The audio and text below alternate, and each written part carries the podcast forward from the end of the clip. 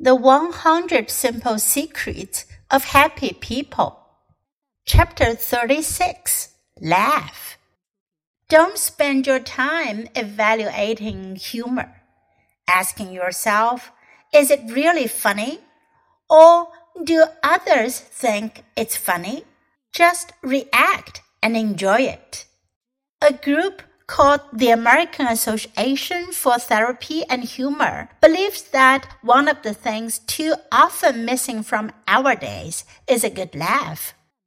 The message is being heard by an increasing number of business consultants who find that a little laughter makes for a better employee. Businesses across the country have dressed like Elvis days, clown squads that roam the halls sharing mirth, and silly contests like seeing who can throw a paper airline the farthest.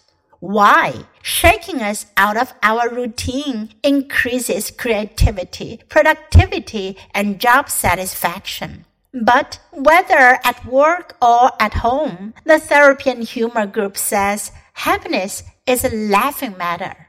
In studies of hundreds of adults, happiness was found to be related to humor, the ability to laugh, whether at life itself or at a good joke, is a source of life satisfaction.